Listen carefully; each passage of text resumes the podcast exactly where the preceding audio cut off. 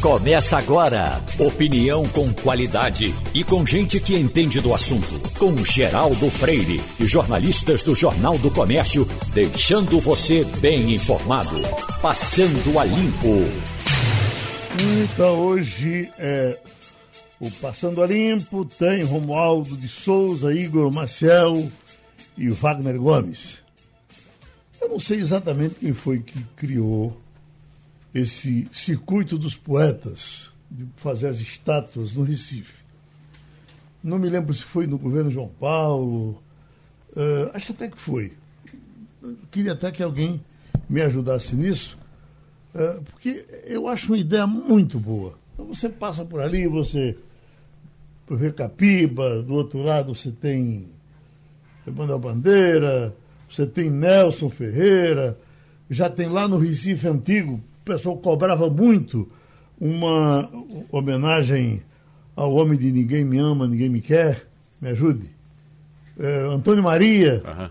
tem lá no, no, Recife Antigo, na Rua do Bom Jesus.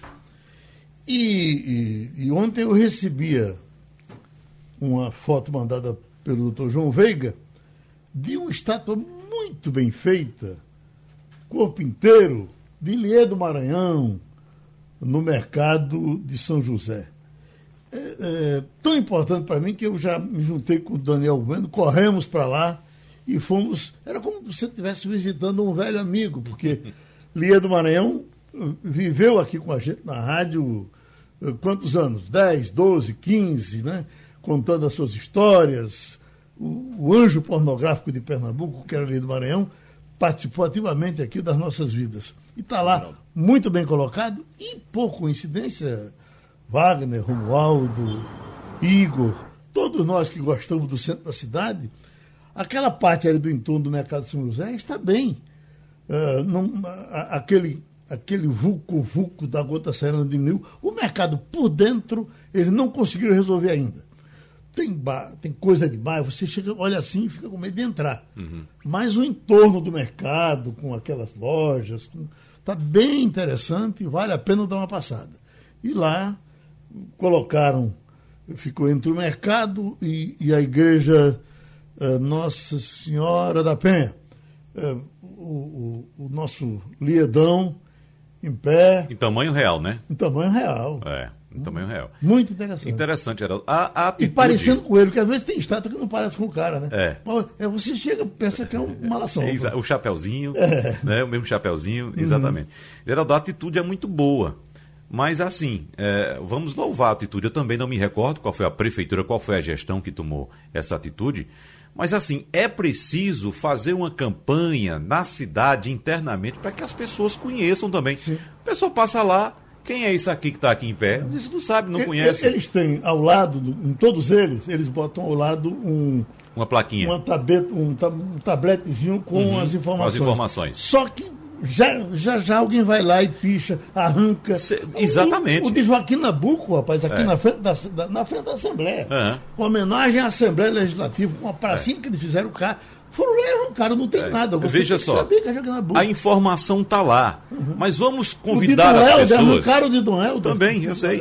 É, é vamos convidar as pessoas para fazer esse circuito. Para passar de domingo, fazer um uhum. passeio, né? passar de estado em estado. É, essa é uma forma de fazer com que as pessoas abracem a cidade. Uhum. Se as pessoas não abraçarem a cidade, se os donos da cidade, que são as pessoas que moram nela, não abraçarem a cidade, esses problemas vão continuar existindo. Depredação, pichação, tudo isso que você acaba de relatar. Agora, é preciso que as pessoas da cidade abracem a cidade, que passem a conviver mais com a cidade. Então, uhum. para isso, é preciso que o poder público, além de tomar uma atitude como essa, que é louvável, mas que também faça campanhas que incentivam as pessoas a fazer esse tipo de turismo. Eu acho, Igor, que outras cidades poderiam fazer a mesma coisa, copiar. Uh, por exemplo, esse projeto de botar os nomes das ruas com a história, nós já, ele já está se espalhando no estado. Goiânia já está colocando também, que é muito bom. Eu, eu por exemplo, é, é, você que. Nós já almoçamos juntos na Rua do Cupim. Sim. Aí eu digo, meu Deus, por que, é que o Cupim tem uma rua com o nome dele? Uhum. E, e, eu passo por lá, na hora que eu estou passando, sempre vejo lá Eles já, já botaram essas plaquinhas lá para a Rua do Cupim. Uhum. E eu sempre que passo, eu não tenho tempo, mas eu vou. Nesse fim de semana eu vou lá para fotografar. Uhum. Vou botar até no meu Instagram para você saber por que, que o Cupim ganhou uma rua numa área nobre do Recife, que é a área uhum. do Pinheiro. Exatamente. Uhum. O, o, Caruaru não tem ainda esse. não, não usa esse, essas homenagens. Usa, Igor? Olha, Geraldo, houve um, um período uh, pessoal do Instituto Histórico de Caruaru, aliás, um instituto que preserva a história da cidade, da região ali.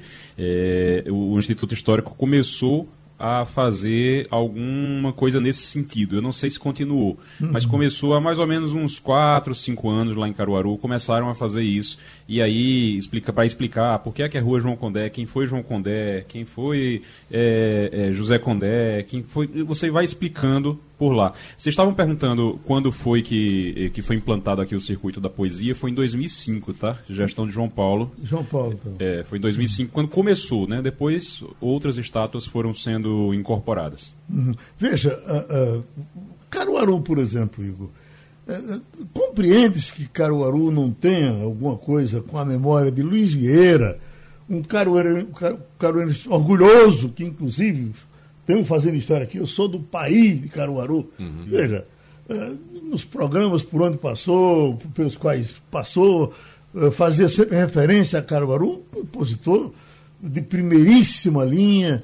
Aí desapareceu, está fora da história de Caruaru. Não tem, certamente não tem uma rua, porque em geral as ruas são, as ruas são colocadas nos nomes dos vereadores dos, dos ex-prefeitos e não sei mais o quê. Sabe o que é que desgraça é, isso? Eu não sei, só, só uma coisa, uhum. Wagner. Eu não sei. Luiz Vieira morreu no ano passado, né?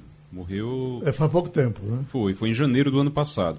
Eu não sei se depois que ele morreu se teve alguma coisa, porque tem uma lei, tem uma lei municipal que não pode, lá em Caruaru, que não pode colocar nome de ninguém que esteja vivo. É, então, aqui também. Só, é, aqui também. É, só pode, não sei se é uma lei que... estadual. Eu tenho a impressão que isso é uma coisa nacional. Agora, não é porque na Bahia a SEM botava no nome dele, é, é, é no Maranhão Sarney botava no nome dele, né? É local, é uhum. local.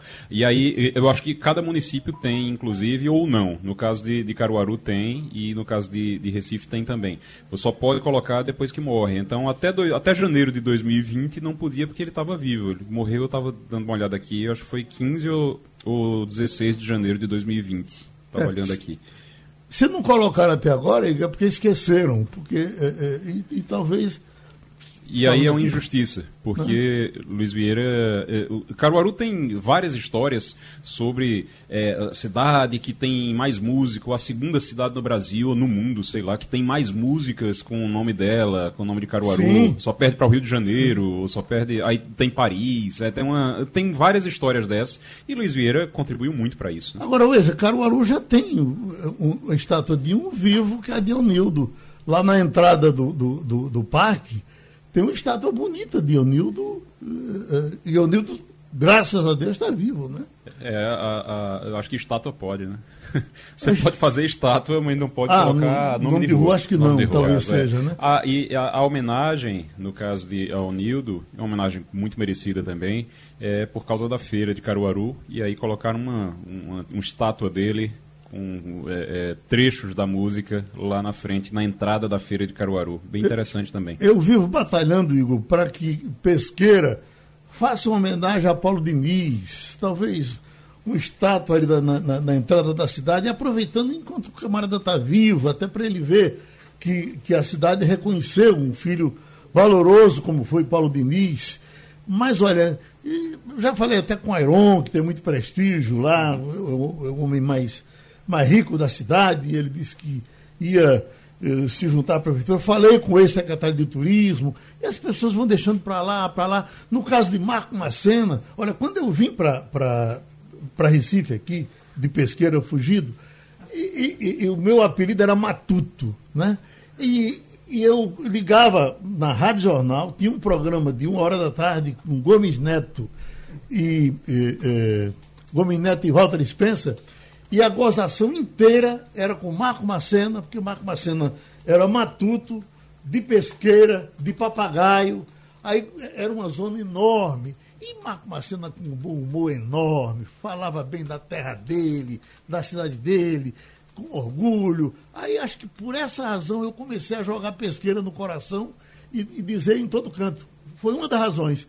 Macena morreu e Caruaru esqueceu que esse camarada que falou tão bem da cidade, enquanto viveu, não, não, não, não, não é homenageado.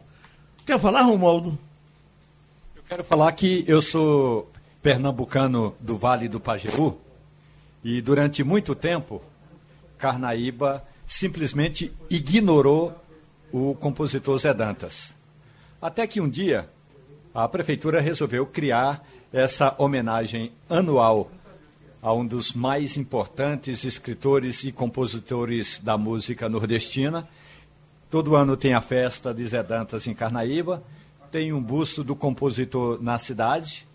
Eu acredito assim, eh, essas homenagens elas são importantes, mas elas são importantes se vierem acompanhadas de uma boa história, porque se só tiver o busto e uma plaquinha e alguém roubar a plaquinha, o busto só vai servir para os pombos. Portanto, acho, no caso específico de Carnaíba, onde se presta essa homenagem às Redantas, eu considero assim importante o que foi feito na cidade por ele. Agora, você tem razão, Geraldo. É, falando aí é, do compositor pernambucano, Paulo Diniz, é, tem um tem escritor, o escritor pernambucano, é, que o, o Brasil todo conhece, eu, aliás, estava até outro dia pensando em reler quase toda a obra dele, porque o meu filho está fazendo um trabalho para o cinema, que é, é A Vida Como Ela É.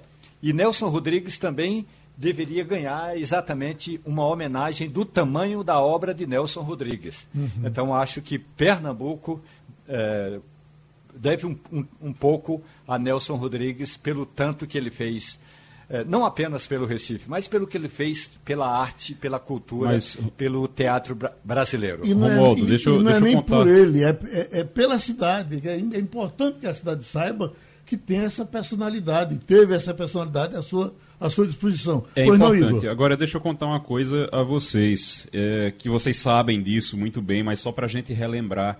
O Nelson Rodrigues, concordo, é um injustiçado em relação a isso em Pernambuco, precisa talvez por conta das posições é, políticas dele, ou não sei o que é, mas é, ele fica sempre à margem aqui. Tem gente que nem sabe que ele é, aliás, muita gente que nem sabe que ele é pernambucano. Agora, a, a gente trata muito mal quem. É, é, essas pessoas que mereciam essas homenagens. Basta falar de Clarice Lispector, gente. A gente falou recentemente de Clarice Lispector, que deveria ser o maior orgulho para o Recife, deveria ser o maior orgulho para Pernambuco. É, e a gente sabe como é que está, inclusive, a casa dela lá na, no centro da cidade. A gente sabe como é que está a situação. Então a gente trata muito mal, muito mal mesmo. O próprio circuito da poesia, Geraldo, que você está falando, é uma dificuldade porque vive tudo esculhambado, né? Vive hum. tudo eh, muito por culpa da população que vai lá e depreda, mas também por falta de fiscalização e por falta de cuidado da prefeitura. Às vezes eu, Geraldo. Eu, às vezes eu fico pensando que é porque o estado de Pernambuco é tão forte e tem tanta gente importante, além de pessoas que vieram de outros estados e, e fizeram esse estado crescer, é tanta Isso. gente que o pessoal acha que não tem espaço para homenagear. E tem, pode ir Mas criando, pode ir fazendo. Tem outra questão, Geraldo, que eu queria falar, que para mim, que eu utilizei, utilizei, até o termo, que desgraça essa história aí, é a questão de uh, o, o, político que está uh, ah, comandando um determinado momento, seja o Estado, seja, seja os municípios, quando ele vai homenagear alguém, ele pensa primeiro na família dele. Aí bota o nome de papai, é assim. bota o nome de mamãe. Então, no caso de ACM, bota o nome do filho. Você chega em, na, em, Salvador, você, você aterriza no aeroporto Luiz Eduardo Magalhães, você pega a Avenida Luiz Eduardo Magalhães, vai até o bairro Luiz Eduardo Magalhães e tem até a cidade de Luiz Eduardo Magalhães. E no Maranhão. Entendeu? E no Maranhão, pois é. Wagner, que então. você, você desembarca, você, é. você entra pela Avenida José Sarney, sai pela Rua Sarney, atravessa a Ponte Sarney. É, é uma coisa impressionante. Pois é. Você está um... tá citando isso lá. Uhum. Aqui a gente tem uma coisa parecida também, que é um absurdo, porque até um mês atrás, toda, todo mês aparece uma, uma, uma proposta rua, nova um para colocar raiz um nome de rua. Não, agora é Eduardo Campos, né? Agora é uhum. é Eduardo Campos. Um nome de rua de Eduardo Campos. Que iria, a última foi um vereador que apareceu com a ideia de mudar o nome da Avenida Beira Rio aqui na Madalena ah, para Avenida Beira Rio Eduardo Campos. Só, Eduardo Acioli Campos. Uhum. Você bota um nome gigantesco. Avenida Norte, Avenida Norte Miguel Arraes. Né? Miguel Arraes, exatamente. Você o, pega, Geraldo. É, sinceramente. Oi. O, o, o meu amigo Zé Teles está me lembrando aqui que em Caruaru tem uma estátua para aquele que, na minha infância, foi o maior humorista, que é o Coronel do Gero. Gero tem, sim. sim é? verdade. Essa tem. É, na Praça Coronel Porto. Uhum. É uma Praça Coronel Porto, tem lá Ludogero e Eutrope. Luiz Queiroga, né? É. Luiz Queiroga, e como era o nome do, do Ludogero? Que foi tanto Ludogero. Que, o, o, é, é, que é o Eutrope, como era o nome oficial dele? É, a, a, gente ficou, conhecendo Rapaz. os personagens de um jeito que eles venceram. Né? É, Luiz Queiroga, né? Jacinto, Luiz Queiroga Luiz Jacinto Silva. Jacinto, Jacinto, não, Luiz, Jacinto. Luiz, Luiz Jacinto, né? É, Luiz Jacinto, Jacinto, Silva. Não, Jacinto é. Silva já era o. Já, não, é, é porque Luiz Jacinto é Luiz Jacinto Silva ah, também. Ah, sim. Mas é, todo mundo conhece ele como Luiz Jacinto, né? É Aliás, tem Jacinto Silva também que merece ser homenageado, né, rapaz? É. Também. Jacinto uhum. Silva foi homenageado, mas não é homenageado na cidade, né? Você uhum. tem essa dificuldade realmente. Você, Jacinto Silva já foi homenageado em música, em disco. E, e esta semana você que já esteve lá, Geraldo, um, um colega meu é, que trabalhou comigo na Joalina, em Petrolina, ele me mandou uma foto do Museu Luiz Gonzaga em Exu. Segundo o que ele viu, está precisando de um, ah, uma, uma, boa arrumação, Geraldo. Ah, sim, ali é, é, é uma coisa séria. Agora, o melhor museu de Luiz Gonzaga, Igor, é o de Caruaru. É, é o que fica eu, lá naquela área. Por conta, por conta do... de Deus Luíta, né, que era de Caruaru. Isso e, e, os últimos dias com o Luiz Gonzaga, quando você entra ali, tem carteira de identidade de Luiz Gonzaga, tem uhum. camisa, uhum. tem cueca, tem, tem sanfona, tem óculos, é muito, muito bom o Museu do Caruaru. E, aliás, também muito bem cuidado em Caruaru, é o Museu de Luiz Gonzaga. Fica dentro do prédio da Fundação de Cultura, naquela área ali onde era a antiga fábrica Caruá. É, o que o, todo mundo conhece como o local onde acontece o São João, né? o pátio uhum. de eventos. Agora, só para tornar um pouco mais leve é, é, essa conversa, você com relação ao nome de rua, que é, aqui em Pernambuco não se bota no, no nome do camarada vivo, Liberato Costa Júnior, que Sim. morreu com quase 90 anos, João Mais Braga, 90 não. 90, Liberato foi, foi 94. E é. ele fazia o seguinte, ele, ele, ele já com 90 anos, hum. quando ele comemorou, comemorou assim, 89 anos, eu dizia, uh, fulano de tal, uh, doutor Arraes, 80 anos, uh, não, uh, 79 anos comendo gente. Uhum. Aí, resultado, quando é um dia, ele foi aniversário dele, a gente registrou aqui o aniversário, daqui a pouco o Liberato está aí no telefone. Você quer falar com você, Liberato? Eu disse, pois não. Diga, meu mestre, qual é o problema? Ele disse, olha, tudo bem, muito obrigado pelo que você anunciou o meu aniversário. Mas que você não disse comendo gente? Mas a outra coisa de Liberato, que ele era vereador e Braga também. E Braga e, e, e, combinou com os demais vereadores para fazer um discurso na abertura da sessão eh, de homenagem a Liberato, uh, destinando a, a, a rua que Liberato morou aqui no, em, em, Campo Grande, Estrada de Belém, Estrada de Belém, Campo Grande, é a rua uhum. principal, essa que você pega na encruzilhada, vai em frente até chegar no, no centro de convenções. No centro de convenções. Uhum. Aí, para que aquela rua fosse Liberato Costa Júnior. Uhum. Discurso bonito, todo organizado, tudo. Aí, Liberato vai, entra, tudo bem. Eu agradeço o querido vereador Braga, mas eu quero dizer que tem uma lei do Recife que proíbe botar nome de pessoas vivas eh, em ruas Aí vai Braga, pega o microfone e diz: Olha, eu fiz a minha parte, faça a sua. Bom, já já estará com a gente para conversar eh, sobre esse acontecimento do Rio de Janeiro, que não tem como não ficar na cabeça de todo mundo. Eu tenho, inclusive, recebido aqui hoje até algumas críticas e eu não disse nada. Quando eu falei que era chacina, alguém já entrou aqui e disse: Como é que você está dizendo isso? Mataram foi bandidos. Né? Só que quando você mata 25, quando você mata em grosso assim, né? É, você, primeiro que matar talvez não seja a solução para nada. Mas se você matar em grosso, corre-se o risco de, de, de, desses 25 ter dois ou três e se cometer grandes injustiças. Mas nós estamos com o coronel José Vicente Coronel, é impossível a gente é, passar, conhecer um, um, um, um, atitude desse tipo sem ter é, a, a, sua palavra é, de, de, gente conhecedora do, dos, dos meandros, dos caminhos de se fazer polícia de modo decente, organizado e para o bem de todos. Eu lhe pergunto, lhe surpreende que o Rio de Janeiro esse, é, o que, estão, o que estão dizendo hoje é que essa chacina do Rio de Janeiro foi a maior de todos os tempos. O Rio de Janeiro vem se superando a cada dia que passa. O senhor já, já falou disso aqui. Então, mesmo assim, lhe surpreende, depois que o Exército passou, de todo aquele trabalho no Rio, as coisas continuarem desse jeito e de uma vez só se matar 25? Olha, uma coisa é evidente, né, Geraldo? Bom dia a você, bom dia, bom dia a todos os seus ouvintes. Olha, a, essa ação da polícia com 25 mortes, incluindo um policial, ela, eu nunca vi nada parecido. Eu estou 58 anos aí mexendo com isso, desde que entrei na Polícia Militar, né, em 63. E eu conheço polícia em vários lugares do mundo, visitei polícia em 10 países. Eu nunca vi nada parecido, inclusive no que a gente lê por aí. Uma matança desse tipo a gente só vê em guerras, na Síria, Afeganistão, coisa desse tipo. Mesmo assim, não é uma coisa tão constante. Nós tivemos chacinas memoráveis, no pior sentido, do Rio de Janeiro. Lá em 2005, na Baixada Fluminense, morreram 29 pessoas. Mas foram bandidos que mataram. A informação policial. Um aspecto, tem vários aspectos curiosos, eu poderia passar algumas horas conversando aqui. Mas o fato é o seguinte: a população e uma boa parte das polícias acredita que o papel da polícia é pura e simplesmente prender bandidos. E na hipótese de não prender, dependendo da reação dele, matar bandidos. Assim, algum dia os bandidos vão sumir e a paz será estabelecida. Só que não é assim que funciona.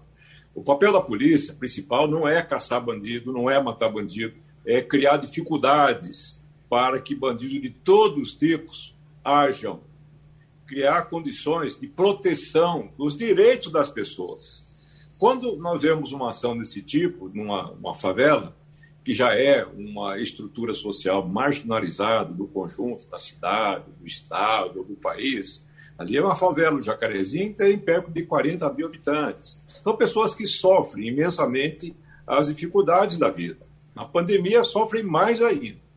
Essas pessoas têm o mesmo direito, esse direito que é invocado lá na CPI, no Senado, ou dos grandes debates do Congresso ou do Supremo, esses direitos precisam ser observados lá na viela do Jacarezinho da Rocinha, ou aí de, de Santa Amaro, em Recife.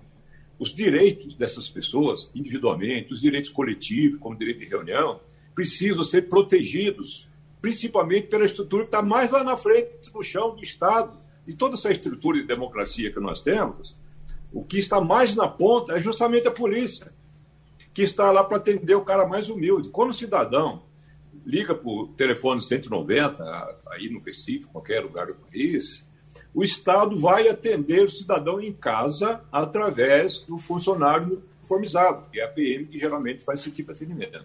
Ele não vai lá porque o governador mandou, ele vai lá porque o cidadão pediu. Então, esse é o papel fundamental. Muitas vezes a polícia, a população até também não percebe isso, é, esquece desse seu papel e fala, nós vamos a ferro e fogo, vamos dar um jeito de dobrar os criminosos. Bom, o que nós temos observado nos últimos 15 anos, Geraldo, no Rio de Janeiro, isso foi um levantamento da Universidade Federal Fluminense, lá do Rio de Janeiro. Nos últimos 15 anos, a polícia, as polícias civil militar do Rio de Janeiro fizeram mais de 11 mil operações. 11 mil. Dessas, 85% foram absolutos fracassos em termos de prisão de criminosos, apreensão de armas e drogas. 12,5%, 10,5%, ou seja, 1.200 operações aproximadamente, foram letais, violentíssimas, assustadoras, não para os criminosos, para toda a população. Uma ação como essa, o que nós observamos? Que a população toda ela acaba ficando profundamente intimidada, apavorada, além daqueles que perderam seus entes queridos. Mesmo os criminosos têm seus direitos. A polícia de qualidade é aquela que protege o cidadão tão bem que ele pode ver como ele protege os direitos até dos bandidos. Se protege os direitos dos bandidos, ela protege muito mais do cidadão. Mas poucos se importaram. Uma ação desse tamanho, com a previsibilidade de, de acontecer o que acabou, acontecendo, uma forte reação, que matou um policial logo no início da operação, um policial civil. E quando mata um policial, a polícia vira um bando de cangaceiro. O levantamento do Instituto Igarapé, uma entidade do Rio de Janeiro, constatou o seguinte, a partir de dezenas de casos acontecidos. Quando um policial morre com operação, ou mesmo de folga, Naquele dia, a, a, possibilidade de homicídio aumenta em 10 vezes. 10 vezes aumenta o homicídio daquele, daquele bairro, localidade, aquela favela. No dia seguinte, quatro vezes mais aqueles homicídios que aumenta quando morre um policial. Nós vimos uma ação estabanada, portanto, eu não consigo acreditar que todas as, as 24 mortes, teve a 25 que foi do policial, tenha acontecido naquelas condições que a polícia aprende legalmente e eticamente, ou seja, reagir até com o uso máximo da força, que é atirar sobre o sujeito, em situação chamada de legítima defesa. Ou seja, é claro, os bandidos estão fortemente armados naquelas comunidades, a polícia precisa tomar todas as cautelas, até para seus funcionários, seus policiais não morram. Esse cuidado não foi devidamente tomado. E depois cuidar também para que aquela comunidade não sofra com uma intervenção por causa de alguns bandidos que estavam sendo procurados aí. Ou seja, era um dia de vacinação contra o Covid que foi suspensa. Doze escolas pararam as aulas. O metrô acabou sendo afetado e duas pessoas foram atingidas dentro, dentro do vagão do metrô. Até a luz caiu em um certo momento naquelas mediações. Ou seja, o impacto dessa ação mostra claramente que não foi uma ação devidamente planejada, com todas as informações informação tratada, que chamam de inteligência. Uma ação como essa não teve muita inteligência. Tá? Porque, qual é a função da inteligência da polícia? Vamos fazer uma operação. Existe a possibilidade de grupos fortemente armados persistirem. Qual é a melhor hora, melhor local? Essa é a melhor opção? Como é que nós vamos reduzir as ameaças aos policiais e principalmente para com a comunidade que está por ali? Nós temos uma necessidade, portanto, de se verificar agora no Ministério Público, que deveria estar exercendo o seu papel, que está previsto na própria Constituição, de fazer o controle externo da polícia. Controle externo significa checar todo o planejamento. Aliás, o ministro Fachin estabeleceu uma regra que as operações no Rio de Janeiro só poderiam ser feitas mediante prévio comunicado ao Ministério Público. Acontece que a operação começou às sete da manhã e só foram avisar o Ministério Público às nove. Falou, oh, gente, nós já estamos aqui. Ou seja, não houve nenhum momento, um intervalo significativo necessário para que o Ministério Público fizesse as seguintes perguntas. Escuta, qual é o preparo que vocês fizeram? Qual é o efetivo que vocês vão utilizar?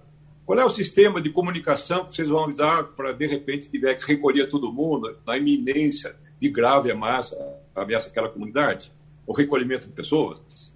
Todos esses cuidados deveriam estar sendo tomados. Agora, o que se espera não é que o governador pura e simplesmente justifique as ações de seus policiais mas que seja feita uma rigorosa apuração, porque a, a sociedade precisa verificar que o seu braço armado, braço armado do Estado, a polícia não pertence aos policiais, pertence ao Estado e é da sociedade, portanto, ela precisa prestar contas das suas ações, sim. O Coronel José Vicente está conversando com a gente, ele está em São Paulo, ex-secretário nacional de Segurança Pública e professor de segurança. Wagner Gomes. Coronel José Vicente, o Instituto de Segurança Pública, o ISP, começou a fazer em janeiro de 1998 um levantamento dessas mortes ocorridas em confrontos com a polícia. Então, desde então, de janeiro de 98 até março deste ano, de 2021, 20.957 pessoas morreram em confronto com a polícia no estado do Rio de Janeiro. As mortes em confronto, como sabemos, vêm crescendo na série histórica. Então, dos cinco anos com mais mortes pela polícia, três deles são os mais recentes. Observe só, 2019 foram 1.814 mortes, 2018 1.534 mortes, 2020 1.245 mortes. Na média, a Polícia do Rio mata 873 pessoas em confrontos armados a cada ano. No inconsciente popular, as pessoas pensam, um grupo pelo menos de pessoas da, da nossa sociedade, coronel, pensam, a polícia tem que matar bandido ocorre o seguinte: não estamos vivendo em um estado de exceção. E outra coisa, uh, o Brasil também não tem pena de morte. Então, a, onde deve recair a responsabilidade por essas ações da polícia tão violentas dessa forma, coronel? Olha, a responsabilidade primária, naturalmente, é do chefe policial. Ele precisa ter um controle absoluto de que seus policiais vão cumprir estritamente, e esse é o compromisso deles, né? De cumprimento da lei. Eles não podem, pura e simplesmente, tomar, desprezar a lei e tomar a ação como uma ação vingativa, uh, indo para cima da, da, da, dessas pessoas. A primeira preocupação do policial, obviamente, é tentar prender os criminosos que estão procurados. Tinha um mandado de, de, de, de busca, apreensão, mandado de prisão para alguns desses criminosos, mas não é porque você tem um mandato de prisão expedido por um juiz que você vai de qualquer jeito, buscar esse sujeito, essa pessoa. É necessário todos os cuidados, principalmente quando há uma, toda uma comunidade que está vivendo, morando, trabalhando. Né? Essa, essa favela ela tem um comércio muito intenso, tem escolas nas proximidades, tem metrô, tem ônibus. Tudo isso tem que ser levado em consideração. Essa primeira medida é, é o gestor. Se ele falhou, e falhou muito, então compete aí ao governador tomar as devidas providências. Eu acho que toda a cúpula da Polícia Civil deveria ser mudada imediatamente. O discurso feito logo após a operação, pelo segundo homem da, da cúpula, da, da hierarquia da Polícia Civil, mostra que a Polícia Civil não vai tolerar. Pura e simplesmente colocou essa situação. A Polícia Civil não tem que tolerar ou não. Ela tem que simplesmente cumprir a lei.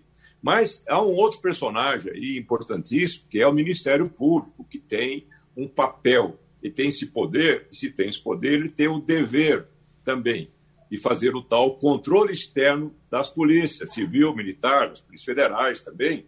O Ministério Público, no caso do Estado, deveria estar monitorando essas operações, até porque o Supremo, aí por uma, uma decisão do ministro Fachin, já estabeleceu essa regra no Rio de Janeiro. Não fazer operações sem a devida uh, anuência. A coisa não está bem clara se é aprovação você é mero, mero comunicado aí ao Ministério Público, porque ele, a ele compete sim. Se ele não fez isso antes da operação, é importante que faça agora. Faça a checagem de tudo que foi feito para a preparação nessa operação. E por que, que essa operação falhou? Porque quando morre uma pessoa, principalmente um policial que estava em uma missão oficial, houve uma falha grave. Se morrem 20, mais 24 pessoas, se paralisou o comércio, paralisou escolas, afetou transporte público. Nós temos, portanto, uma crise pública criada num dia de operação no Rio de Janeiro. E isso tem que ser passado a limpo. E quem tem esse papel agora é o Ministério Público. A bola está com eles. Igor Maciel. Coronel, uh, muito bom dia. A gente tem que, é, primeiro, acho que a primeira coisa, e o senhor falou muito bem desde o início sobre isso, sobre a, a, a, a tragédia que foi essa, essa operação, tragédia no sentido de competência mesmo, foi de uma incompetência terrível, é, e não dá para falar, é, como algumas pessoas ainda defendem, ah, mas é, foi, é assim mesmo, tá certo, tem que ir lá e tem que matar. É o seguinte, a, a operação foi um fracasso, porque matou, foi, foi esse lá, para pelo que eu vi, eram seis mandados de prisão, morreram 24 é, pessoas lá dentro, fora que morreu um policial e ainda duas pessoas foram baleadas dentro de um metrô. Pessoas estavam indo para o trabalho no metrô e foram baleadas dentro do, do metrô. Então não tem como dizer que foi um sucesso, foi um, um fracasso retumbante. Agora, é, em relação à operação em si e essas operações, é, o que é que, é, é, nesse caso, o, o, os policiais eles vão lá e eles têm que cumprir as ordens? O senhor disse que o, a liderança ali, na hierarquia, é que precisa ser é, responsabilizada. Nesse caso, o governo do Estado, é, a, a, o governo do Estado pode agir de alguma maneira, pode modificar isso ou não? Isso depende realmente só da hierarquia policial ali. Não, o governo tem a obrigação de responder por isso e tomar as devidas providências. Uhum. No topo do sistema estadual está o governador. É ele que tem um papel fundamental no controle de suas polícias. Lá começo do governo do Witzel, havia uma Secretaria da Segurança Pública que foi praticamente extinta e deu-se autonomia para as polícias civil e militar, que foram praticamente criadas duas secretarias. E aí perdeu-se a coordenação, inclusive estabelecer regras básicas de, de, operações para as duas polícias, até como elas devem se apoiar numa situação como essa. Mas o que esse, esse controle o governo tem que estabelecer. Primeiro, chamar as polícias falar: eu quero estabelecer as seguintes regras o conjunto de regras de um governo chama-se política. Ou seja, minha política da segurança pública ela precisa ser desdobrada de planos de trabalho. E a polícia do Rio de Janeiro, como acontece a maioria das polícias do Brasil, não tem plano nenhum. Né? Plano para prevenção, plano para distribuição de efetivos. E aí você começa a perceber alguns detalhes importantes de como a coisa vai mal. Vocês devem ter visto no começo das operações, ou vários momentos da operação, nas imagens que acabaram surgindo, que há um helicóptero grande que fica voando aí sobre a favela. Esse helicóptero é um helicóptero que foi empregado na, na, na guerra do Vietnã. O pessoal tem um, um apelido dele de Sapão, o Huawei, é um helicóptero americano, que parou de ser fabricado na década de 70. No entanto, existem algumas empresas dos Estados Unidos que pegam as, as carcaças, re, fazem uma, uma, uma reforma delas e vendem para os trouxas dos países do terceiro mundo. E o Rio de Janeiro comprou dois desses aí, um para a Polícia Civil e outro para a Polícia Militar. A Polícia Civil não tem que fazer a investigação? Então, essa opção pelo combate mostra uma face ruim que o governador tem que consertar. O levantamento feito no Rio de Janeiro mostra que a Polícia Civil tem apenas um terço dos seus 10 mil policiais, apenas um terço estão nas delegacias distritais. São aquelas que efetivamente fazem o controle primário, fundamental dos crimes que vão acontecendo pelos bairros. Os outros dois terços estão onde?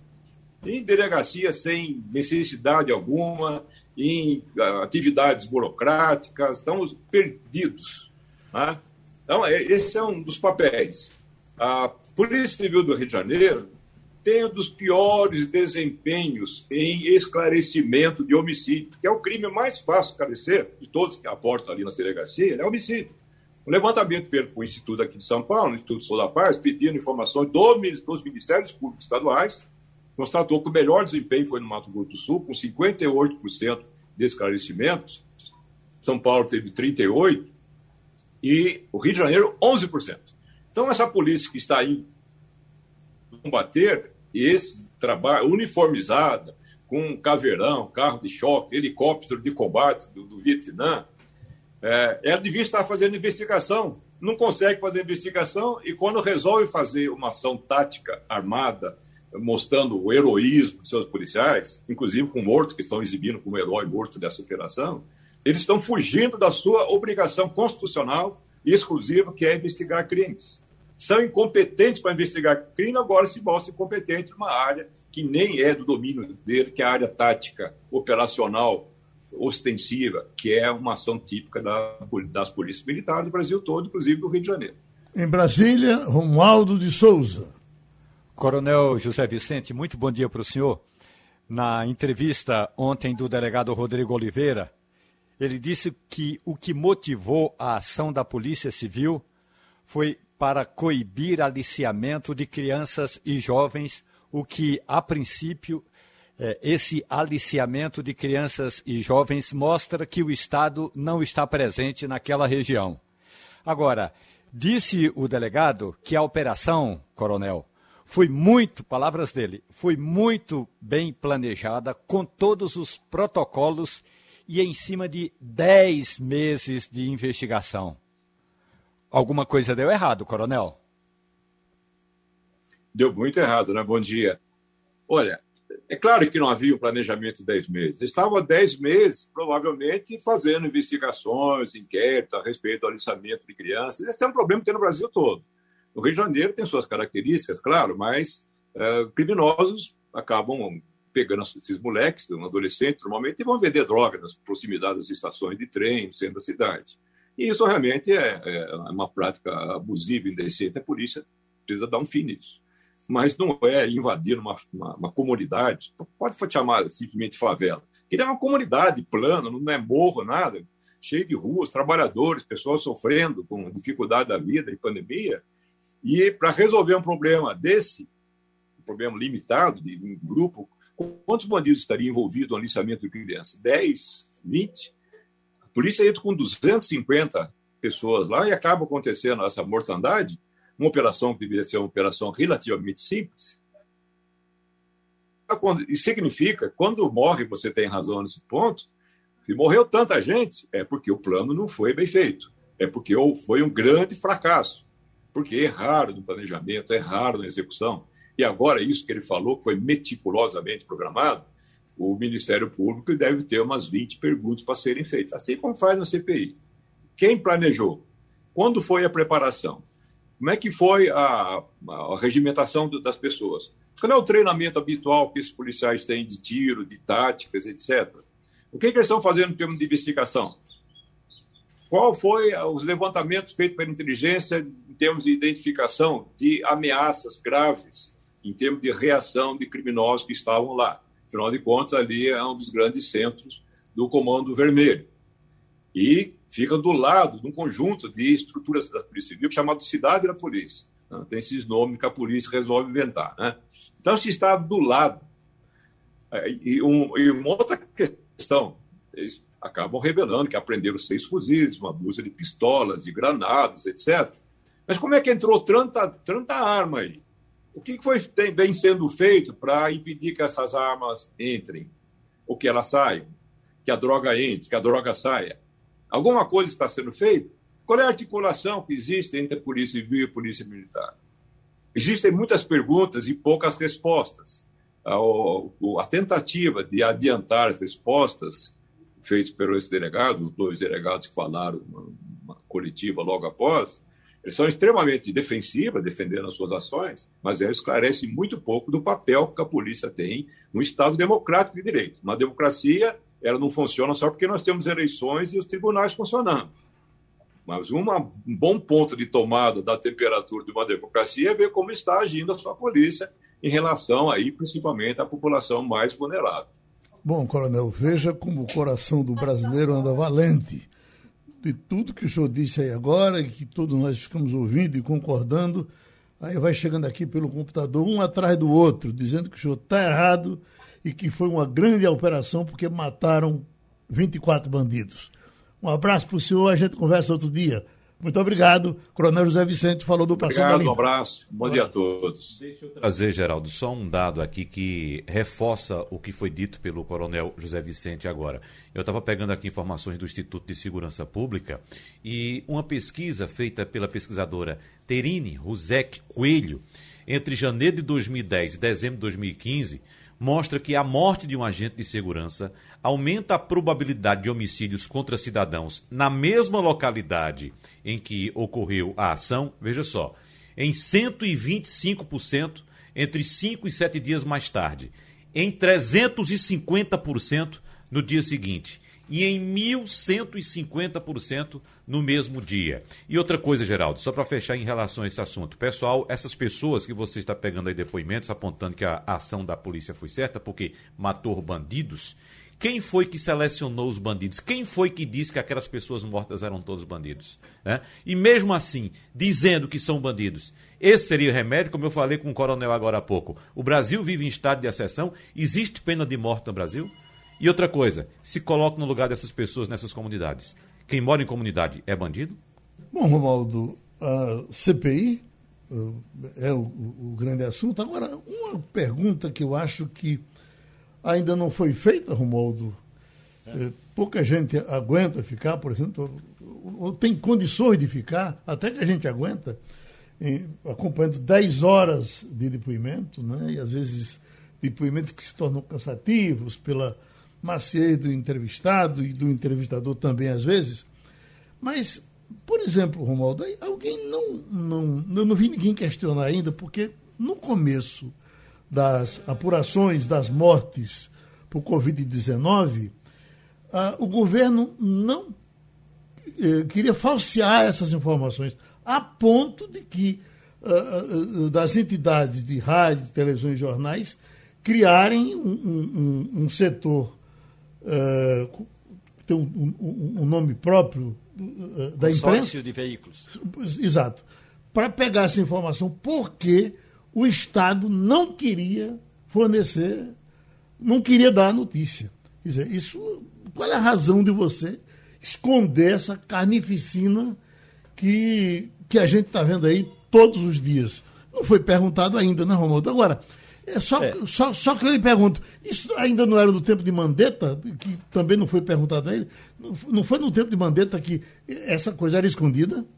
Não, foi no tempo Pazuello. do general Pazuello. Eduardo Pazuello, quando ainda era ministro interino. Uhum. Ele modificou a metodologia da divulgação das informações, ele modificou o horário e em três dias não divulgou as informações completas. Então aí foi preciso que esse consórcio de vários veículos de comunicação fossem atrás, como qualquer pessoa poderia fazê-lo. É só pegar as informações nas 27 secretarias de saúde dos respectivos estados e aí faria essa computação e todo mundo, cada um dos veículos ficou responsável por uma região, e aí foi fácil fazer isso. Às vezes há um pequeno desencontro entre os números do Ministério da Saúde. Mas, bom, isso foi na época do general Eduardo Pazuello, quando ainda era ministro interino. Agora tem um aspecto importante, Geraldo. Ontem, o ministro eh, da Secretaria de Governo, Onix Lorenzoni, pegou um carro, um carro pago é, com as despesas pagas por mim, por você e pelo nosso ouvinte,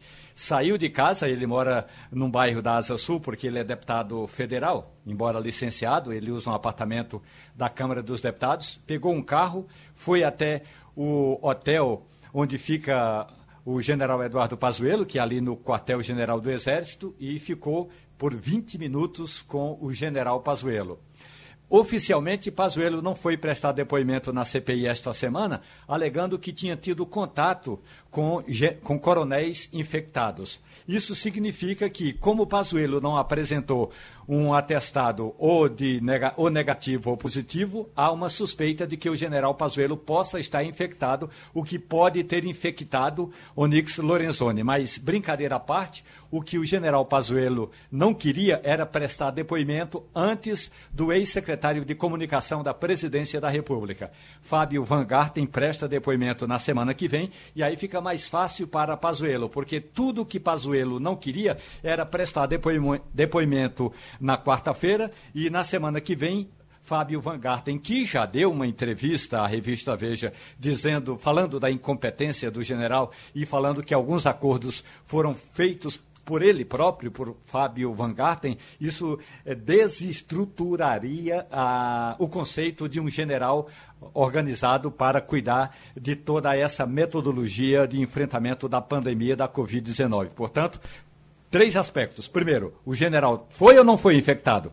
Segundo, o que vai dizer Fábio Van Garten na terça-feira da semana que vem, que aí o general poderá, é, é, no dia 18, quando ele for prestar, dia 19, quando ele for prestar depoimento, ele já tem algum argumento para apresentar. E, finalmente, o general vai de farda ou sem farda? Há um grupo é, de pessoas muito próximas ao general Eduardo Pazuello que está dizendo que se ele for de farda, o tempo todo, ele, tudo o que cair ou recair sobre ele não vai recair apenas contra Eduardo Pazuello e sim contra o Exército. Se ele for é, é, sem a farda, como ele estava o tempo todo no Ministério da Saúde, isso pode amenizar a imagem do Exército brasileiro. Bom, uh, já estamos com Fabiola Góes, a nossa correspondente nos Estados Unidos, e a manchete uh, do, do, Brasil nesse momento, Fabiola, é ONU critica a ação policial no Jacarezinho e pede investigação imparcial. Entidade em Genebra reagiu à ação mais letal da história do Rio de Janeiro, que terminou com 25 mortes.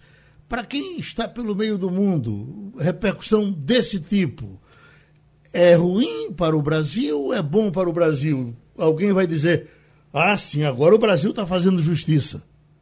Bom dia, Geraldo. Bom dia a todos. É lamentável, mais uma vez, um massacre como esse, uma favela no Rio de Janeiro.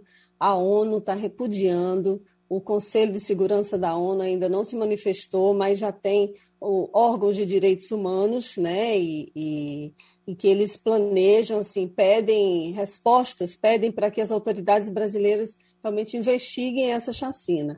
O The Guardian, jornais dos Estados Unidos, CNN, jornais na França, em todo o mundo, essa repercussão é extremamente negativa. A gente espera, a gente ouviu uma excelente entrevista né, com o coronel, o ex-coronel da, da, Polícia Militar do Rio de Janeiro, José Vicente. Ele é muito, extremamente preparado, já está acostumado a esse tipo de operação, e a gente sabe que quando isso acontece, a gente vê que é uma falha da inteligência, uma falha na segurança. Então, a ONU acertadamente está aí, o Alto Comissariado da ONU para Direitos Humanos está né, tá criticando essa violência policial no momento justo e lamentável para o Brasil, mais uma vez. Igor, e aproveitando que eu estou falando. Tá, diga. Não, eu já ia chamar Igor. Vai, vai, conclua. Então posso chamar Bom, Igor? Então eu já ia. Pode chamar Igor. Igor Marcel. Fabiola, muito bom dia para você.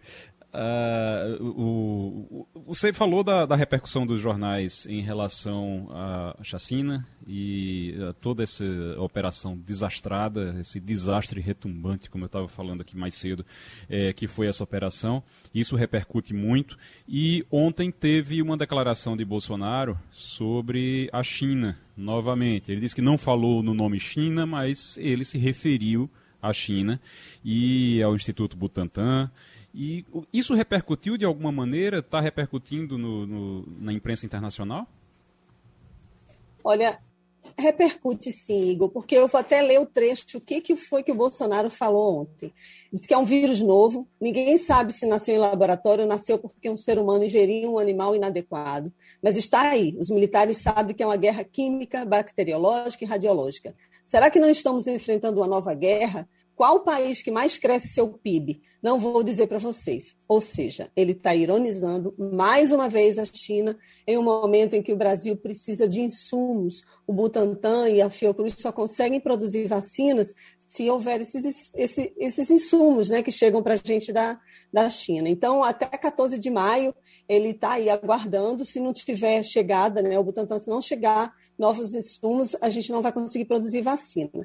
E isso, obviamente, cria aquelas rusgas diplomáticas. Não chega a ser um incidente diplomático, mas faz com que os apagadores de incêndio do governo tenham que atuar.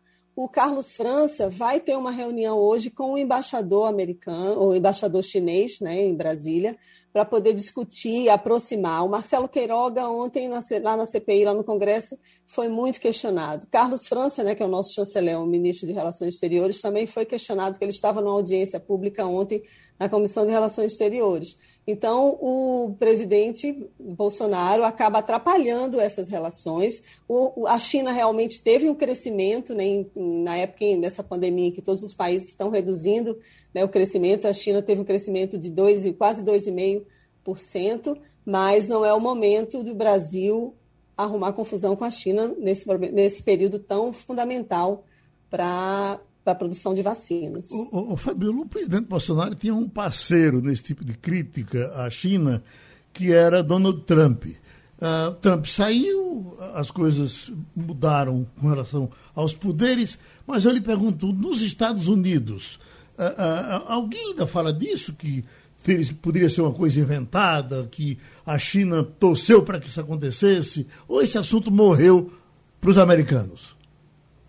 Não, não morreu para os americanos, porque ainda tem uma parcela da população, da população que acredita nos desmantelos, né, que o Trump ele acaba provocando e disseminando. Ele está sem, está suspenso, né? Essa semana o Facebook manteve a suspensão das contas dele, Twitter, YouTube também, ele está suspenso, mas agora ele lançou uma nova rede social, vamos dizer assim, que na verdade é um blog, é uma nova plataforma dele, um blog para se comunicar com a população.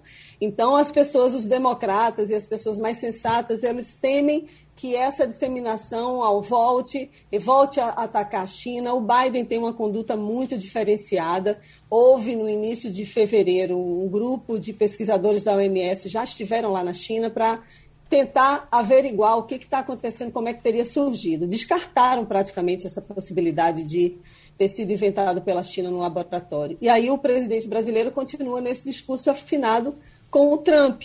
E aí agora ele parte para um discurso ainda mais agressivo essa semana, porque o filho dele, o Carlos Bolsonaro, vereador, assumiu de novo praticamente a comunicação do governo extraoficialmente. Então vai vir mais bordoada aí. O Bolsonaro vai soltar a língua mais uma vez. Ele, essa semana, já ameaçou baixar decreto para garantir o direito de ir e vir, né, desafiando o aval de, do Supremo, as medidas de restrição adotadas pelos governadores e prefeitos. Chamou de carnalha quem é contra o tratamento precoce. Então, o Bolsonaro já está de novo aí com a língua afiada e voltando a, a atacar a China agora.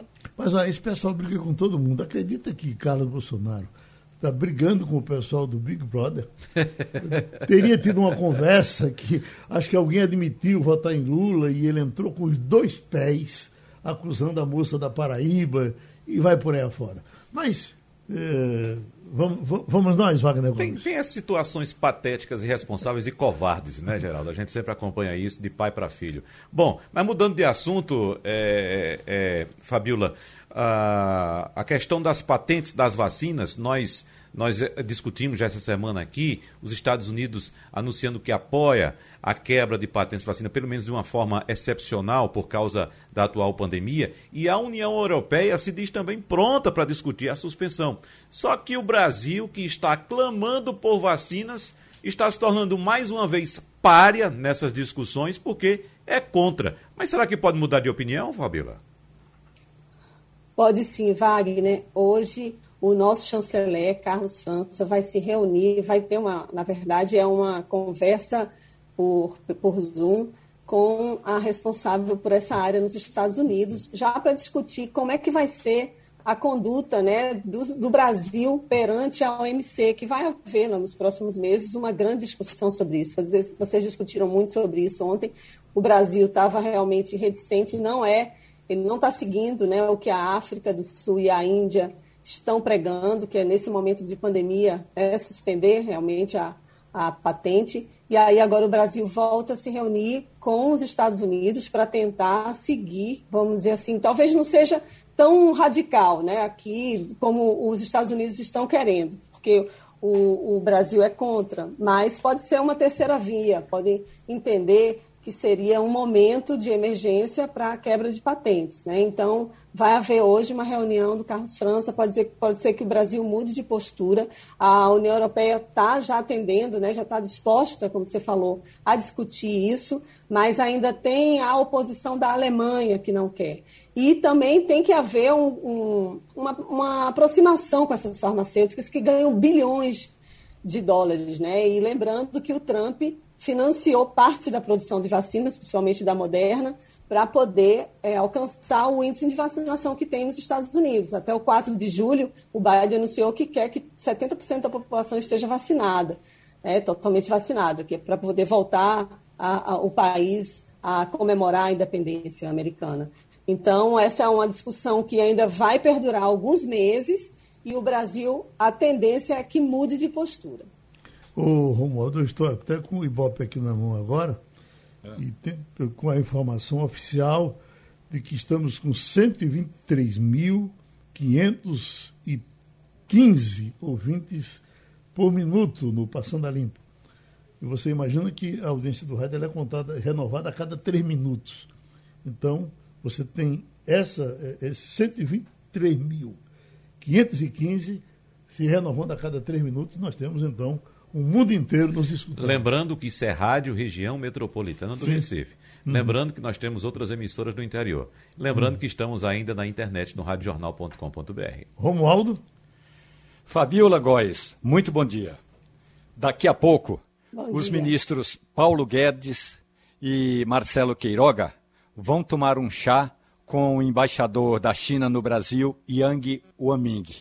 A embaixada da China, se você se lembra, fica na Avenida das Nações, é a penúltima embaixada no sentido norte-sul, é, que fica mais próximo ali da embaixada do Iraque. Eu conversei com um importante assessor do embaixador Yang Waming, e ele me disse o seguinte: que cada vez que uma autoridade, como o presidente da República, diz alguma coisa contra a China, ministros fazem procissão para tentar apaziguar os ânimos, e, e desta vez a questão não é tanto a insinuação do presidente Jair Bolsonaro. Fabiola, ontem o ministro da, da Saúde, Marcelo Queiroga, disse que é contra a quebra das patentes. Ele disse que é contra e esse assunto vai ser discutido daqui a pouco nesse chá com o embaixador chinês. O Brasil vai ficar, ou melhor, o Brasil corre o risco de ficar mais uma vez isolado e aí vai ficar só ao lado no BRICS, que é Brasil, Rússia, China, Índia e África do Sul, vai ficar só ao lado da Rússia, que é contra a quebra das patentes. É isso mesmo, Romualdo. Se o Brasil não mudar essa postura, vai ficar uma situação muito complicada. Né? O Butantan, ele, o presidente do Butantan, ele hoje deu uma declaração, ontem, na verdade, dizendo que não sabe se vai resolver a questão da maior quantidade de vacinas, da produção, né, do aumento da produção das vacinas no mundo inteiro com a quebra da patentes.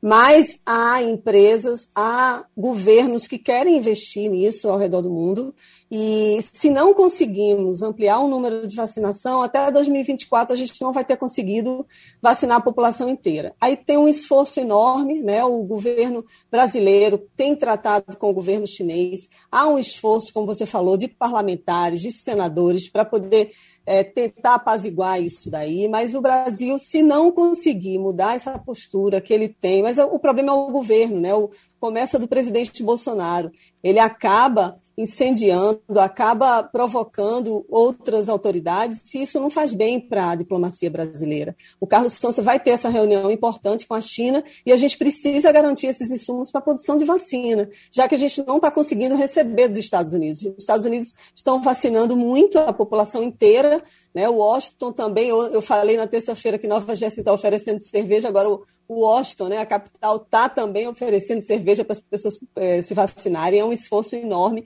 A gente no Brasil está muito aquém do que poderia. A gente tem Fiocruz e Butantan que poderia estar tá produzindo muito mais. Né? Foram mais de 11 oportunidades que o governo brasileiro teve de comprar vacinas no ano passado e não comprou.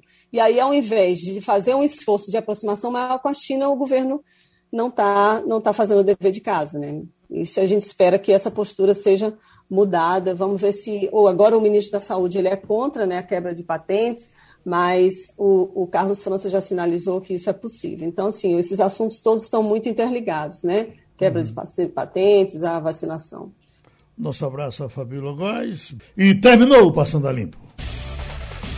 Opinião com qualidade e com gente que entende do assunto. Passando a Limpo.